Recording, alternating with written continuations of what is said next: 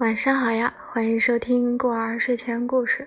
今天呢，我们要更新的文章名字叫《镜子》，作者卡蒂勒·蒙戴斯，希望你会喜欢。那么接下来就开始我们今天的分享吧。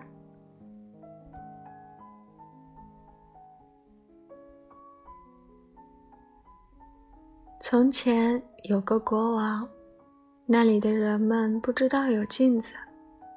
原来，镜子都被女王下令打烂、砸碎了。如果在谁屋里发现哪怕是最小的一块镜子碎片，女王就会毫不犹豫地用最可怕的刑罚把全屋人都处死。现在就来说说这个极其怪异的行为背后的秘密。这位女王长得奇丑无比。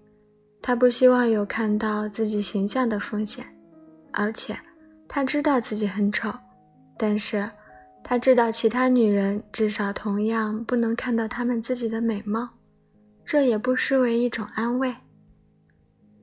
你会想象得到，全国的年轻姑娘都会对此非常不满。如果不能欣赏自己，你长得再漂亮又有什么用？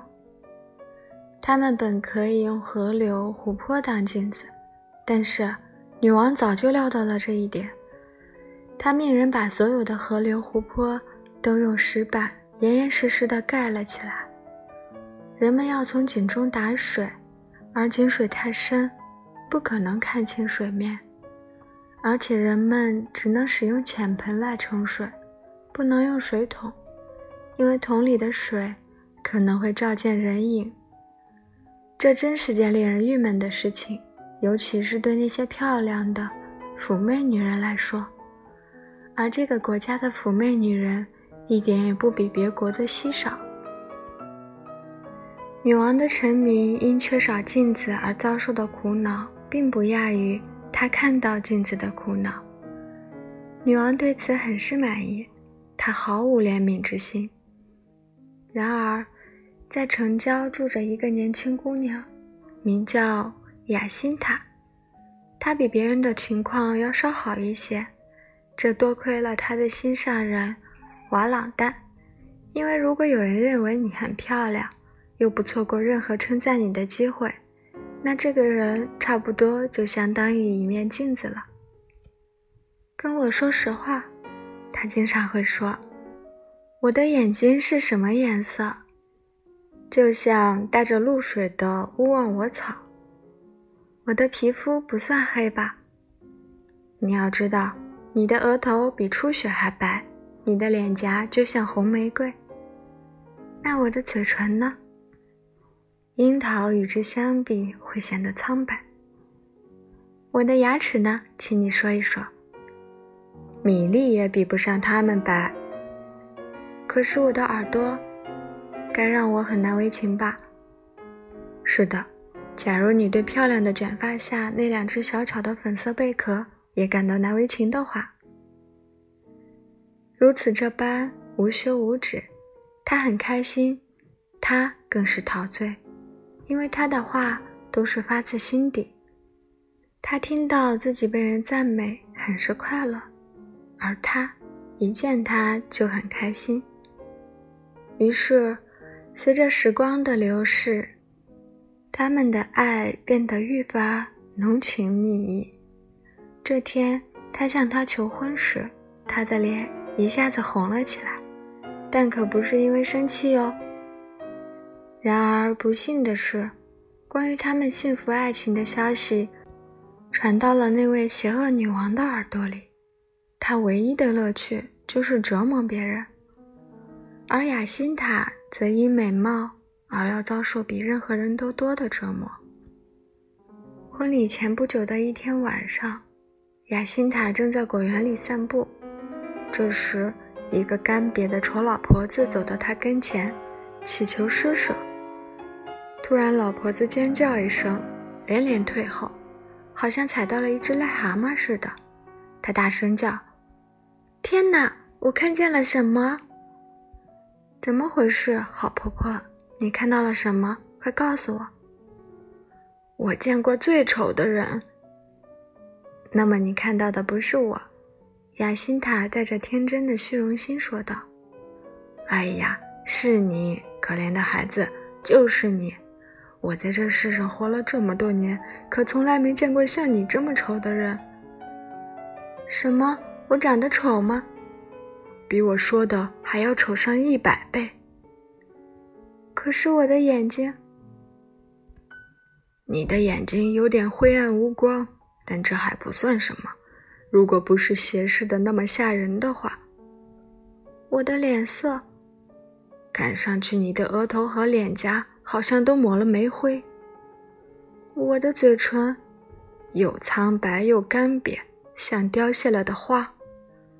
我的牙齿，如果牙齿又大又黄就是好看的话，那我可从没见过你这么好看的牙齿。可是至少我的耳朵。耳朵那么大，那么红，还那么奇形怪状的，压在粗糙全结的头发下，真叫人恶心。我自个儿就不好看，但如果我的耳朵长得跟你的一样，我会羞愧死的。说完最后这句打击人的话，老巫婆复述完女王教给她的说辞，发出一声沙哑刺耳的大笑。便蹒跚着走了，留下可怜的雅辛塔卧倒在苹果树下的地上，哭成了泪人。什么也不能把她从悲伤中解脱出来。我好丑，我好丑，他不停地重复着说。瓦朗旦一再地向他做出最庄严的宣誓，让他放心，却也都是枉然。别管我，你一直都是出于同情而哄骗我。我现在全明白了，你从未爱过我，只是可怜我而已。乞讨的老婆婆才没什么兴趣欺骗我呢，这是千真万确的。我好丑，我真不明白，看见我的容貌，你怎么能忍受得了呢？为了使他醒悟，瓦朗旦把远近各处的人都叫了来。每个男人都宣称，雅辛塔天生就是让人赏心悦目的，甚至女人们也这样说。尽管他们没那么，尽管他们没那么热情，但是这个可怜的孩子却固执地坚信自己是个令人厌恶的人。而当瓦朗旦逼他指定结婚日期时，他叫道：“我，我做你的妻子，绝不！”我太爱你了，不能让你为一个像我这样丑的人所累。这个可怜的人爱得那么真挚，你可想而知他有多绝望了。瓦朗旦一下跪倒在地，他祈祷，他哀求，可他仍是回答说：“他太丑，不能嫁给他。”他该怎么办呢？要拆穿老太婆的谎言？并向雅辛塔证明真相的唯一方法，就是把一面镜子放到他面前。但是全国都没有这种东西，而且慑服于女王的可怕淫威，没有哪个工匠敢去造一个出来。好吧，我要去觐见女王。这个恋人绝望地说：“我们的女王虽然严厉，但是她对雅辛塔的眼泪和美貌。”不会无动于衷的，她会撤销这个给我们带来麻烦的残酷法令，哪怕只是撤销几个小时也好。他好不容易总算说服了这个年轻姑娘，让她把他带到王宫去。她不喜欢露面，并且问：镜子能有什么用？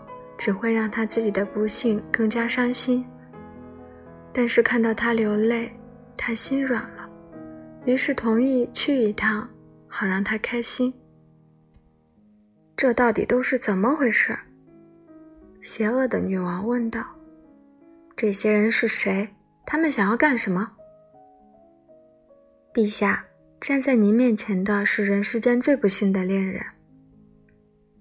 你认为那就是来这儿烦扰我的理由吗？求陛下可怜我吧。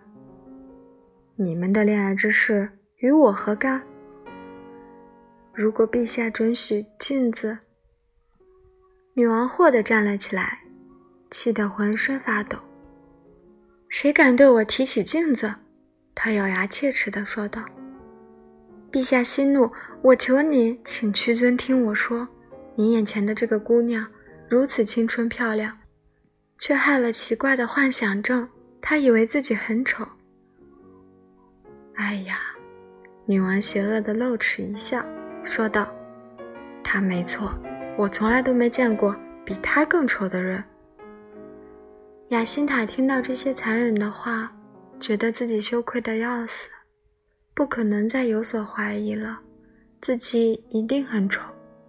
他双眼一闭，跌倒在王座的台阶上，昏死过去。可是，瓦朗坦的反应却非常不同。他高声呼喊：“陛下如此撒谎，一定是疯了！”他来不及多说，就被卫兵们抓住。女王一个示意，刽子手便走上前来。原来他一直都守候在王座旁边，因为女王随时都可能需要他效劳。履行你的职责，女王说道，指着侮辱她的那个人。刽子手举起了寒光闪闪的行刑斧。恰在这时，雅辛塔苏醒过来，睁开了双眼。接着，两声尖叫刺破长空。一声是高兴的尖叫，因为在那把明光发亮的钢斧上，雅辛塔照见了自己，是那么的漂亮迷人。而另一声是痛苦的尖叫，女王邪恶的灵魂吓得飞出了窍，因为她无法忍受在突如其来的镜子里看到自己的面容。